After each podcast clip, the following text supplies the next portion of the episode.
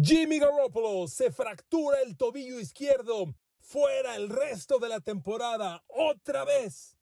Otra vez Jimmy G es lesionado.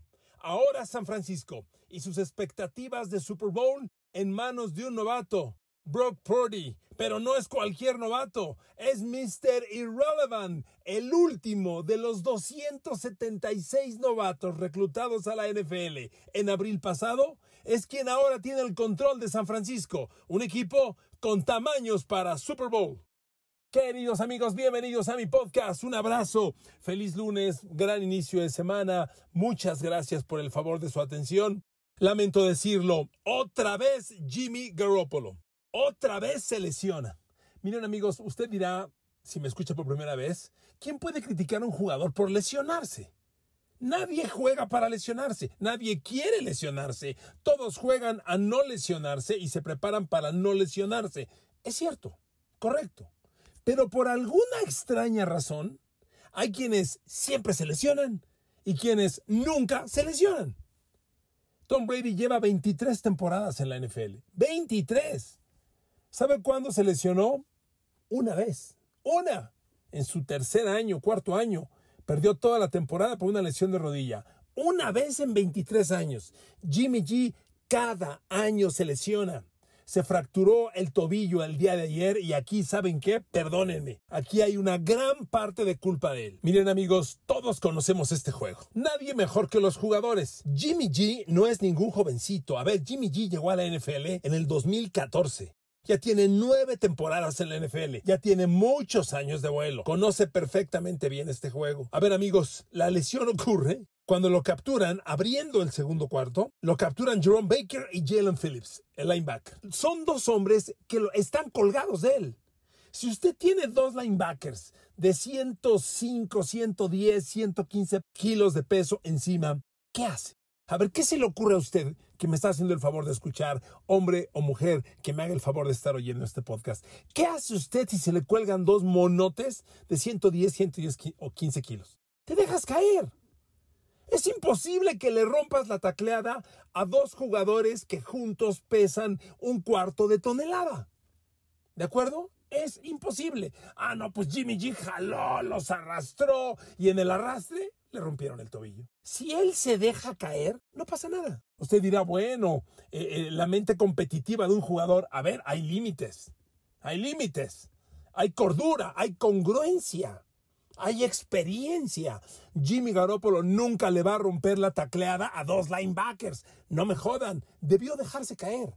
Porque además la jugada tiene un largo proceso cuando colapsa el bloqueo de la línea ofensiva de los Niners y penetra Miami, que aquí abro paréntesis, Miami claramente ya ha subido notablemente su nivel de presionar a los corebacks. Es un, desde que llegó Bradley Chubb se transformaron. Gran contratación y está pasando lo que usted y yo platicamos en estos micrófonos. Yo le dije, si Bradley Chubb funciona, solito va a provocar el crecimiento del otro lado de Jalen Phillips. Y aquí está. Fue Jalen Phillips y Jerome Baker, un safety linebacker, los que provocaron, los que generaron la presión y provocaron la factura. Pero repito, es error de Garópolo, carajo. ¿Por qué no se deja caer? Ve usted a Brady, hasta lo critican. Cuando Brady ve la presión, se hace concha y pégame. Cuida el golpe, cuida que no lo golpeen. Hombre, lleva 23 años jugando la liga. Jimmy Garoppolo, déjeme contárselas. No, aquí las tengo. Aquí las tengo, no se preocupe. Todas, todas, todas. A ver, primero con los Pats. Cuando Brady salió suspendido en aquel tema, ¿se acuerda de, de los balones desinflados y que lo suspenden cuatro juegos? Le dan la titularidad, juega dos partidos y se lesiona la pantorrilla y pierde dos partidos y entra en su lugar Jacoby Brissett, hoy titular en Cleveland, y no puede jugar Jimmy Garoppolo los cuatro partidos que debió jugar. Lo cambian a los 49ers y en el 2018 se rompe la CL. va a empezar, baratito. Se rompe el ligamento cruzado anterior de la rodilla izquierda y se lo rompe solo, fuera el resto de la temporada. 2020, dos años después, eh, distensión de ligamentos en el tobillo. Esguince de tobillo, para ser claro, perdón, esguince de tobillo. Nuevamente lesionado. 2021, otra vez las pantorrillas. Mismo 2021, lesiones de mano y hombro. Y por Dios, la lista es larga. Jimmy Garoppolo, miren, aquí tengo la lista de juegos. Con Nueva Inglaterra, como le decía, pierde dos. Por cuando tenía la oportunidad de ser titular cuatro partidos, pierde dos. Pero con esos dos que jugó, ganó el cambio a San Francisco, que lo cambiaron en el 2017 a final de temporada. Jugó, pudo jugar seis partidos, jugó cinco, se lesionó uno, lesión menor, pero se lesionó uno. Luego vino en el 2018 la lesión del ACL que le menciono. Ahí perdió 13 juegos y uno de la pasada, 14. 2019 juega todo, la única temporada entera que ha jugado en San Francisco. Lleva 14 perdidos. 2020 pierde 10, 24 perdidos. 2021 pierde 2, 26 perdidos. Y este año va a perder 11. No, va a perder 8. Um, Amigos, son cuarenta y tantos juegos perdidos. Por favor. Es imposible que un coreback así rinda. Y espéreme, ¿qué va a pasar con San Francisco? San Francisco, mire, el partido se lo gana a Miami 33-17. ¿Y sabe por qué se lo gana San Francisco Miami? Por algo que usted y yo hemos platicado. Tiene tanto talento este equipo que hay muchos caminos para ganar. Y ayer ganó con la defensa. Hicieron ver a Tua Tagovailoa mal. Tua Tua ayer su peor partido del año. Una parte debe ser responsabilidad de él. Yo lo sentí fuera de ritmo. Pero amigos, lo sentí fuera de ritmo porque la defensa lo hizo ver fuera de ritmo. Nick Bosa es una máquina imparable. ¡Qué jugador! Y miren, Tuatago Bailoa acabó con 18 completos de 33 lanzados. Casi el 50%. Cuando es el líder de la liga en rating, con 112, 112 o 118 puntos. Ayer lo dejaron en 79 puntos de rating. Fue un partido basura. Le interceptaron dos. Tuvo dos de touchdown, pero dos intercepciones. No, no, la defensa hizo maravillas. San Francisco ganó por la defensa, que tuvo tres capturas, dos intercepciones y preparó el triunfo. Y en la ofensiva de los Niners, ya dicho lo de Garoppolo, dicho está.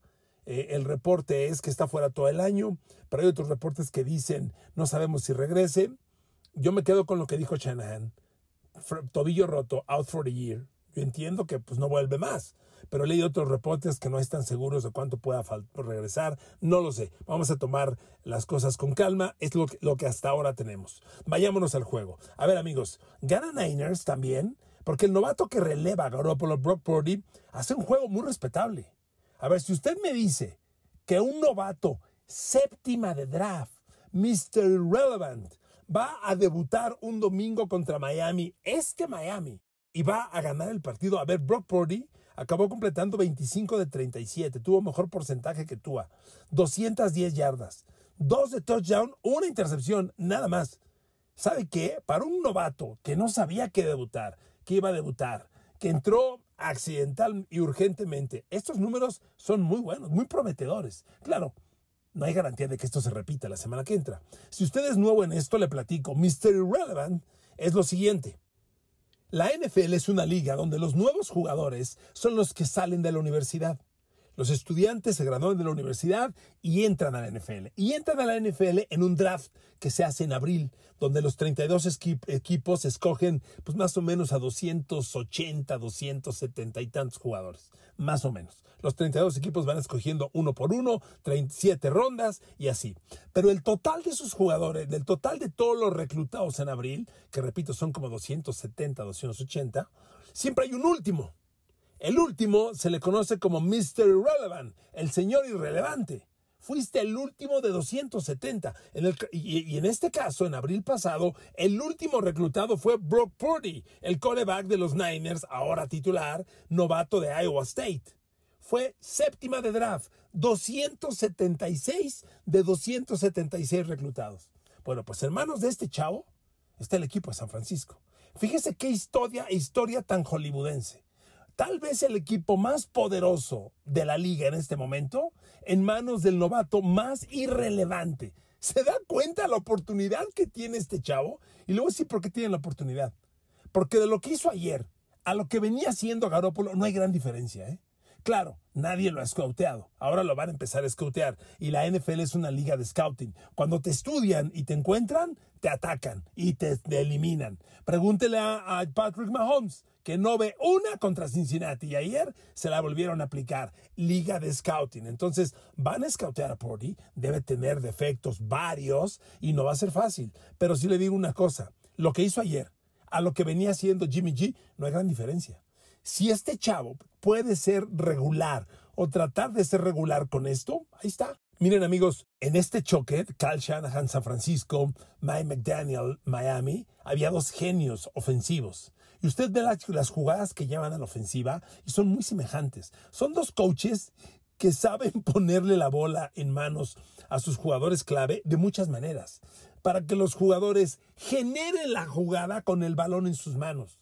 Esto provoca que un coreback no necesite lanzar pases de 20, de 30, de 50 yardas. Si tú le pones el balón a McCaffrey, McCaffrey va a hacer el resto. A Divo Samuel, él va a hacer el resto. Y es lo que tenía que hacer Jimmy G. Y lo que empezó ayer a hacer ayer Brock Purdy. Porque ayer ganan los Niners y Christian McCaffrey es la figura. Porque tiene 66 yardas corriendo el balón y 80 yardas como receptor. McCaffrey produjo ayer 144 yardas. Anotó una vez le lanzaron 10 pases, capturó 8, produjo 8 yardas, le dieron 17 veces el balón como corredor, generó 66 yardas, fueron pocas, 3.9 de promedio, pero en la suma, él hizo el partido. Divo Samuel ayer no trascendió, lo usaron como receptor algunas veces, no generó gran cosa, no tuvo touchdown, Yushi ganó el otro, pero amigos, aquí hay mucho talento. Ayuk, eh, George Kittle, ayer George Kittle solo un par de recepciones. Amigos, Brock Purdy, si bien estás novato, si bien eres muy chavo, estás muy arropado, papá. Imagínese nada más la historia de que un quarterback novato, Mr. Irrelevant, el 276 de 276 corebacks novatos tome al equipo más talentoso y lo pueda llevar al Super Bowl. Esta historia es para Hollywood, me cae. Es para Hollywood. San Francisco hace un gran partido. Fíjese otro dato valiosísimo para Brock Purdy. San Francisco convirtió 8 de 19 oportunidades de tercer down con Purdy al control. Mientras que Tua Tagovailoa en Miami ayer se fue 0 de 7. Le repito, fue la defensa de Niners. Pero 0 de 7 tú, a ver, no manches. En primeros y 10, San Francisco generó 24 contra 14. No, la ofensiva de Miami ayer desapareció con todo lo avasallante que venía. Bueno, no busquemos más. El tiempo de posesión de balón. Los Niners tuvieron el balón 20 minutos más. 40-34 contra 19-26. Entonces, amigos, aquí hay mucho equipo. Que hay una enorme historia que puede escribir Brock Purdy. Y Jimmy Garoppolo, qué pena me das, maestro, pero 48 partidos perdidos en las últimas siete temporadas. Discúlpame, no mames, es un chingo. Y la lesión de ayer, Jimmy G, me disculpas, papá, con todo y las niñas que tanto les gustas, la lesión en gran porcentaje es culpa tuya. Tú quisiste romper la tacleada, eso es tonto, absurdo, irresponsable. Nunca le ibas a romper una tacleada a dos linebackers. Si te dejas caer, no pasa nada y ahí está la lesión. Qué lástima, Jimmy G. Yo creo que perdiste tal vez tu última gran oportunidad de llegar a un Super Bowl y de ganar un Super Bowl. Porque el equipo que traen los Niners me cae que está para ganar Super Bowl. De tu Tago Bailoa, concluyo solo con esto. Mire, él arranca el partido muy bien, porque lo primero que hace es completar un pase de touchdown de 75 yardas. ¡Wow! Su primera jugada. Ok, todo el mundo dijimos, ¿qué es esto? Aquí vinieron los Niners a, a despedazar a San Francisco porque Trent Sheffield se llevó el balón 75 yardas. Ajá. Después de ese pase, Tua solo completó 10 de los siguientes 22 pases para 122 yardas con dos intercepciones. Antes de llegar al cuarto periodo donde otra vez corrigió un poco el ritmo y mejoró las estadísticas. Pero ojo, se fue 10 de 22 en el primero, segundo y tercer cuarto, con dos intercepciones. Terrible. Tua una tarde muy mala, calma también. Todos tenemos derecho a un día malo. Lo tuvo Tua correcto, pero también exhibe el tremendo potencial que tiene San Francisco. ¿De acuerdo? Bueno, siguiente partido. Cincinnati y Joe Burrow se la vuelven a aplicar a Patrick Mahomes. Y me da gusto no porque tenga algo contra Mahomes, es que fue un pick de los que yo recomendé el sábado. Les dije, yo tomo Cincinnati más dos y mire, ganamos la apuesta. Quien me haya seguido, felicidades. A ver, amigos, los últimos tres partidos, Cincinnati contra Kansas City, los ha ganado Cincinnati. Pero eso no es todo el dato. En esos tres juegos, Joe Burrow acumula ocho pases de touchdown, una intercepción. Patrick Mahomes, seis pases de touchdown, dos intercepciones. Joe Burrow y Cincinnati claramente superiores a Mahomes, claramente. Ya, cuando son tres consecutivas, perdón, es el único equipo, Cincinnati, que le ha ganado a Mahomes tres partidos consecutivos. No sé si tres consecutivos o tres veces. ¿Quién ha derrotado tres veces a Mahomes? Su división nadie. Los trae de hijos a todos y fuera de la división menos, juegan muy pocas ocasiones. Corrijo el dato, Cincinnati es el único equipo que le ha ganado a Mahomes tres veces y además le ha ganado tres veces consecutivas. Me perdonan, me permiten francés, está cabrón, muy cabrón. Y no es una casualidad. Joe Anarumo, el coordinador defensivo de los Bengals, algo tiene, sin lugar a dudas. Miren amigos, Aquí Kansas City en la segunda mitad, bueno, ya mete las manos, anota 14 puntos. Porque el año pasado, en los dos partidos jugados, el de playoff y el de temporada regular, en ambos Kansas City anotó 6 puntos. Déjeme darle un dato ahora acumulado. En los tres partidos que Cincinnati le ha ganado a Kansas City, en el segundo medio de estos, Mahomes solo ha anotado 26 puntos. En tres partidos en el segundo medio. Y conste que ayer fueron 14. Entonces, porque ayer, en el cuarto periodo, lo blanquearon otra vez. Mahomes mete 14 puntos ayer en el tercer cuarto, pero en el cuarto se va en cero, en el que Bengals mete 10 y le da la vuelta al marcador, que para ese momento iban perdiendo 24 a 17. A 17. Ojo, que Bengals tuvo una ofensiva que llegó a la yarda 4 y perdieron en downs. Y tuvo otra ofensiva en la que T. Higgins dejó caer de las manos un pase de touchdown en el o bueno, un balón que le pegue en la careta le perdió la vista y ahí Bengals sumó tres, debió sumar cuatro. O sea, Cincinnati tuvo fácilmente 10 puntos que debió anotar. Le repito, hubo una ofensiva en downs que llegó a la yarda 3. Tuvieron tercera, tercero y media yarda para primero y gol. Fallaron, se la jugaron en cuarta y los detuvieron atrás. Entonces, Cincinnati tuvo mucho para acabar a los Chiefs. Yo le dije el fin de semana, la defensa de Chiefs es malita y nadie la voltea a ver porque Mahomes es avasallante. Y ayer, ¿qué creen? Cincinnati, 423 yardas de ofensiva total. 152 corriendo, 279 pasando. Primeros y 10, 26 a 20 claro dominio. Fíjese nomás, en tercer down, Cincinnati convierte 7 de 11. Carajo, qué números. En el end zone, en zona de gol, Joe Burrow, tres completos de siete lanzados. Y, pues, y en tiempo de posesión, Cincinnati la pelota la apropia cinco minutos más que el rival. No, amigos, Cincinnati tiene la medida de los Chiefs. No hay duda. Y en gran medida es Joe Anarumo. Porque ayer otra gran virtud. Mahomes tuvo un pase de touchdown. Un pase al corredor McKinnon. Sus receptores están borrados. Cincinnati insiste, presionan tres, cuatro hombres, nada más, nada más. Y atrás hay siete, ocho hombres defendiendo pase. Y Mahomes no ve una. Bueno, ayer Valdés Scantling, que fue el líder receptor, tuvo 76 yardas. Travis Kelsey se quedó en 56 yardas. Cero touchdowns. Lo buscó seis veces, que son pocas, ¿eh? Y solo cuatro conectó con Travis Kelsey. No, no, Joan Arumo es el coordinador defensivo perfecto para acabar a Mahomes. Es lo que le acabo de decir de San Francisco en el scouting. ¿Sabe qué hacen ahora los rivales de Kansas City? Sacan los videos de Joan Arumo y dicen qué carajos está haciendo el coordinador defensivo de Bengals contra Mahomes que tiene tanto éxito. Y uno empiezan a replicar y con el copycat empiezas a detener al rival. Esta NFL, esta bendita, hermosa o maldita NFL es una liga de scouting y cuando te scoutean, de todos tenemos defectos y no uno, varios. Cuando te los encuentran, te atacan y te aniquilan o te limitan. Y es lo que está pasando con Mahomes, que no ve una contra estos. Además, ojo, no solo es la defensa de los, de los Chiefs, de los, de los Bengals, también es la ofensiva, porque en estos tres partidos que ha ganado Cincinnati a Kansas City, Cincinnati ha metido 27, 34 y ayer 27 puntos. ¿Cuál es el promedio de 27, 34 y 27? Son 88 puntos entre tres juegos, prácticamente a la 29. Cincinnati cada que juega con Kansas City les mete 29 puntos. ¿Dónde diablos está la defensa de los Chiefs? Nadie habla de ella. Concluyo. Ayer, ya les decía yo que previo a este juego, el perímetro de Kansas City se había comido ya 22 pases de touchdown. Bueno, pues ayer fueron otros dos.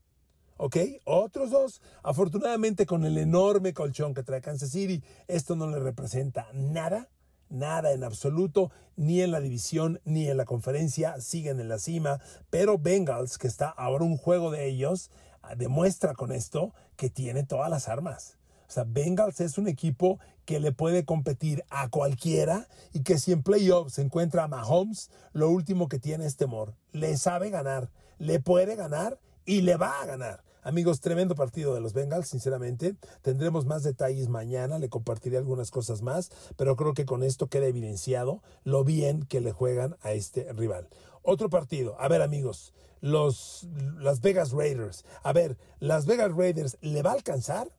Le ganaron a los Chargers y ahora están 5-7. Están en contienda. O sea, yo no veo la americana tan potente como para decir no van. Y es que los Raiders están encontrando el ritmo ofensivo que han buscado toda la temporada. Ayer meten 27 puntos y honestamente ejecutan muy bien. El juego terrestre, Josh Jacobs es un animal imparable. Viene de un partido de más de 300 yardas combinadas y ahora tiene 144 por tierra y 160 en total porque tuvo un par de recepciones con 6 yardas más. Oiga, que en dos semanas este corredor tenga 450 yardas combinadas en dos semanas consecutivas. Es una barbaridad. Derek Carr, cumplidor, nada extraordinario. ¿eh? Ayer fue 16 de 30, 250 yardas, nada extraordinario. Aquí la clave es que la bestia Devante Adams está ya imparable. Devante Adams no hay manera de frenarlo, se los digo así. Ayer tuvo 8 recepciones, 177 yardas, 22 promedio por recepción y otro par de touchdowns.